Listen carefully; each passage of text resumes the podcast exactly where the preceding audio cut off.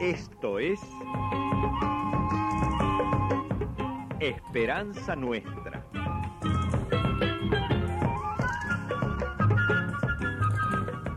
Un programa del Centro de Comunicación Nuestra Señora de Luján.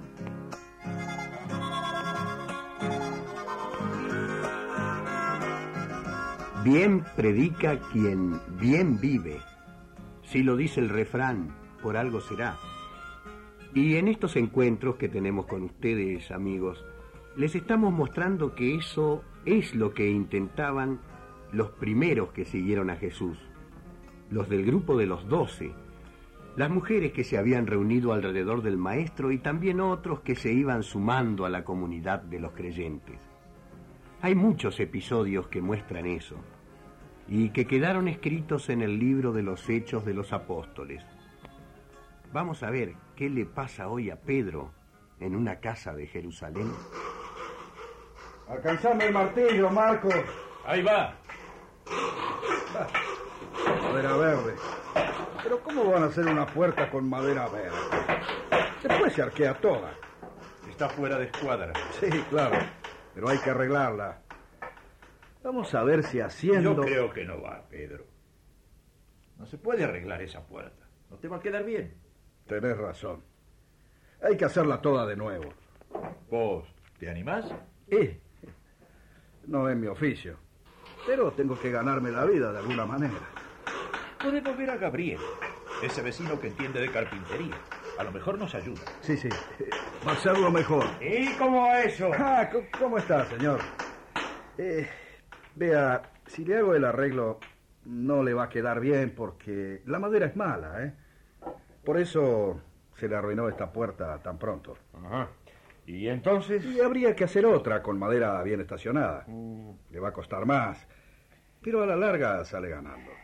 ¿Y ustedes me lo hacen? Eh, si podemos, eh, con tiempo, por supuesto. Bueno, está bien. Háganlo nomás. Ah, ¿ustedes de dónde son? Porque la tonada que tienen no es de Jerusalén. Eh, yo soy del norte de Galilea. Yo, yo soy de aquí cerca. De Galilea era ese... eh, ¿Cómo se llama? Ah, Ah, sí, Jesús. Jesús de Nazaret. El que mataron hace poco. ¿Usted lo conoció? Sí, No me diga. Cuénteme, ¿qué, qué clase de tipo era? Porque por algo lo habrán matado, ¿no? lo mataron por bueno, señor. ¿De veras? Sí, señor, aunque usted no lo crea. Usted es judío como yo, conoce la Biblia, ¿no? Por supuesto. Bueno, entonces sepa que Jesús es el Mesías, el Salvador, el mismo al que Dios le dijo, siéntate a mi derecha hasta que ponga a todos tus enemigos debajo de tus pies, como dice la Biblia. No, no, no, no puede ser. El Mesías tiene que venir como un rey triunfador. Ah, ¿sí? Sí. ¿Y lo que dijo el profeta Isaías? Cuando anuncia al Mesías dice, el Señor está sobre mí y me mandó a dar vista a los ciegos, a curar a los enfermos, a dar libertad a los oprimidos, a llevar la buena noticia a los pobres. Eso fue lo que hizo justamente Jesús. Yo estoy seguro de que Él es el Mesías que esperamos y el Hijo de Dios vivo. Yo también lo creo, señor. Bueno, cada cual tiene su idea. A mí lo que me interesa es que me arreglen bien la puerta, ¿eh? Quédese tranquilo, don. Se lo vamos a hacer a conciencia. El dueño de la casa se quedó pensando en lo que dijiste de Jesús, Pedro. Sí. ¿Qué hay de comida, Salomé? Guiso de lentejas. Otra vez guiso de lentejas. Siempre lo mismo. Es la comida más barata. Trae más plata a casa y compro otra cosa. Allá en el pueblo teníamos la huerta, el gallinero. Yo me arreglaba. Pero acá estamos en Jerusalén, en la gran ciudad. Y hay que comprar todo. Para peor, yo me metí como peludo de regalo a vivir con ustedes. Eh, no vengas con eso, Marcos. Acá estamos para compartir lo que tenemos. Si no, ¿para qué sirve andar hablando de Jesús a la gente? El asunto es vivir como Él vivía. Qué suerte tuvieron ustedes. Pasar varios años con él. Sí. Nos cambió la vida. Nunca habló en difícil como los doctores de la ley. La cosa era seguirlo, hacer lo que él hacía, compartir todo con todos, con los más desheredados, con los marginados. Nos hizo meter con los leprosos, con la gente de mala fama. Yo lo pude ver la noche que lo apresaron nomás. Sí, me acuerdo. Yo llegué a verte a la luz de las antorchas de los milicos. Estabas envuelto en una sábana. Yo quería ver. Te quiso echar mano un milico. Agarró la punta de la sábana y vos te escapaste desnudo. Y el miedo no es oso. Fue la nota cómica en medio de la tragedia. Pero ahora estás aquí, hombre, con nosotros. Esta piecita es tu casa. Quédate y vamos a compartir la comida, el trabajo de carpinteros, todo.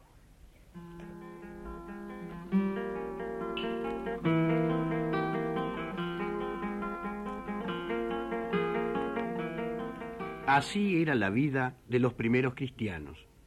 Se mantenían unidos, ponían lo suyo en común, distribuían el dinero entre ellos según las necesidades de cada uno. Hasta comían juntos y alababan juntos a Dios. Y la gente de Jerusalén, como este comerciante Simeón, empezaba a notar que ahí en esa comunidad estaba pasando algo. Y hoy sucede lo mismo. Escuchemos lo que nos cuenta Ramón, un muchacho de Cañada de Gómez, en Santa Fe. El barrio sur de Cañada de Gómez es muy precario. Hace unos años se juntó la gente y se animó a construir ellos mismos sus viviendas. Y se armó un plan que era más o menos así. La municipalidad se ponía con los terrenos, algunas máquinas, los equipos, y la provincia mandaba los materiales.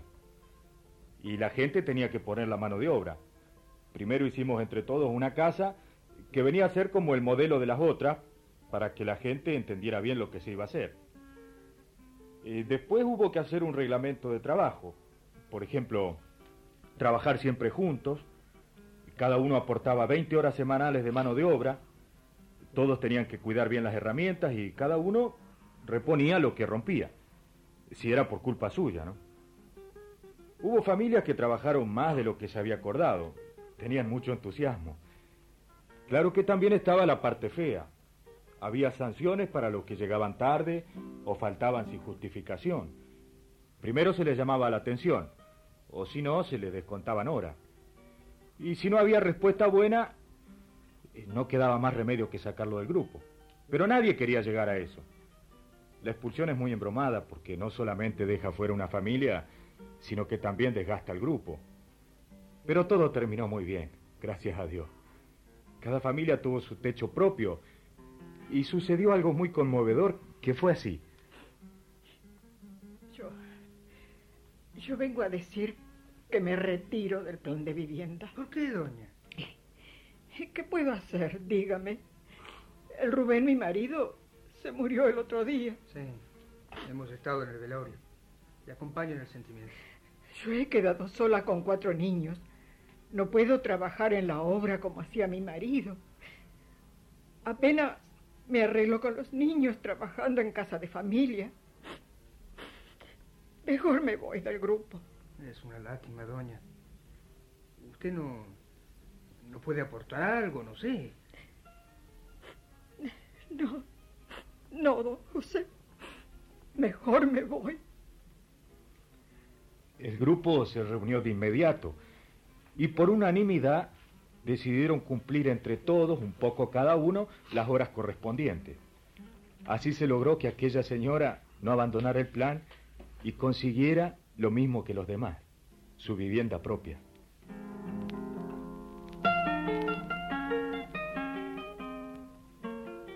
Ya lo ven amigos, hoy como ayer, el Espíritu de Jesús se mete en el corazón de la gente y hace soplar vientos de unión, de fraternidad y de esperanza. Tengamos los ojos bien abiertos, porque en el lugar menos pensado se pueden encontrar con cosas que nos seguirán asombrando por lo buenas, por lo justas, por lo que tienen de presencia de Jesús resucitado entre nosotros. Precisamente todos estos programas que queremos compartir con ustedes se inspiran en la medida en que podemos en la buena noticia de Jesús, en el Evangelio de Jesús. Nos gustaría muchísimo que en todas las casas se pudiera leer el libro del Evangelio de Jesús. Que sigan bien amigos y con mucha esperanza. Hasta la próxima. Fue Esperanza Nuestra. Un programa del Centro de Comunicación Nuestra Señora de Luján.